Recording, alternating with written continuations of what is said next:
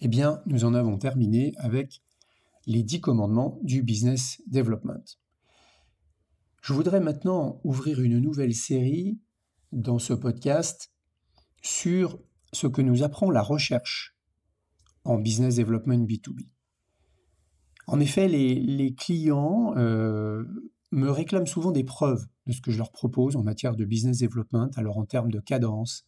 en termes d'efficacité opérationnelle, de structuration de discours, de fréquence d'interaction client, de niveau d'engagement. Eh bien, au-delà de la confiance qu'ils nous portent et qu'ils portent dans la méthode, euh, car nous avons quand même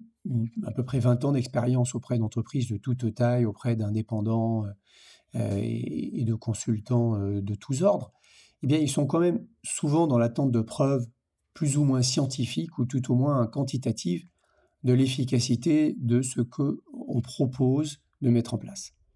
bien entendu, il ne suffit pas de prendre les résultats des études et des statistiques et d'en faire une stratégie commerciale, mais eh, il ne faut en effet jamais oublier que le business development B2B est d'abord une aventure humaine et que la psychologie joue un rôle majeur dans l'acte d'achat. Par exemple, les commerciaux connaissent bien la difficulté de dépasser la préférence pour la stabilité chez les acheteurs et l'agilité dont il va falloir faire preuve pour introduire une alternative dans la bonne fenêtre de tir. D'ailleurs, une étude récente qui a été publiée en octobre 2019 dans le Journal of Sales Transformation a notamment montré que pour déstabiliser la préférence d'un dirigeant pour une solution et ne pas renforcer cette préférence,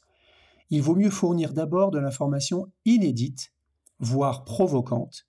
plutôt que de parler d'études de cas ou de retour sur investissement,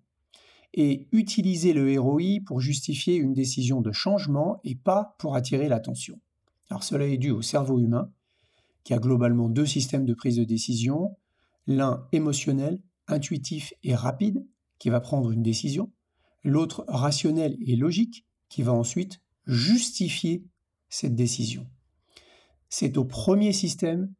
je veux que vous vous adressiez en premier pour notamment obtenir un rendez-vous, mais j'avoue que ce n'est pas forcément ce que vous pourriez faire de manière logique. Donc tout cela est subtil et complexe, mais si on peut en effet mettre dans la balance des preuves plus objectives d'efficacité opérationnelle en termes de business development,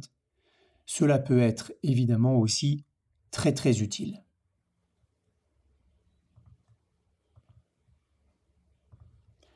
Alors de quoi va-t-on parler dans ce podcast? Eh bien, on va parler de tout ce que l'on peut apprendre du nouveau parcours d'achat des prospects B2B, des conditions de l'interaction optimale avec eux selon les études effectuées sur le sujet, et des leçons à en tirer pour revisiter son offre et son discours et mieux calibrer et mieux outiller son organisation commerciale. Alors, j'ai été pioché dans de la littérature et dans des études et des publications qui m'ont marqué euh, ces euh, quatre ou cinq dernières années. Je lis beaucoup la Harvard Business Review, avec des articles de référence comme ceux de Bonoma, Kotler, Zoltner. Je lis les articles de McKinsey ou de sites euh, comme The Conversation, mais également beaucoup de livres blancs qui proposent de la statistique comme ceux de SalesLoft, Engagio, Inside Sales, Exant. Cela me permet de vous proposer des cadres d'action concrets,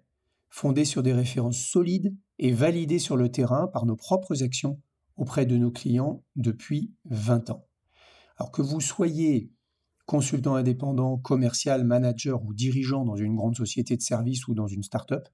vous allez pouvoir profiter de ces podcasts et de leurs enseignements.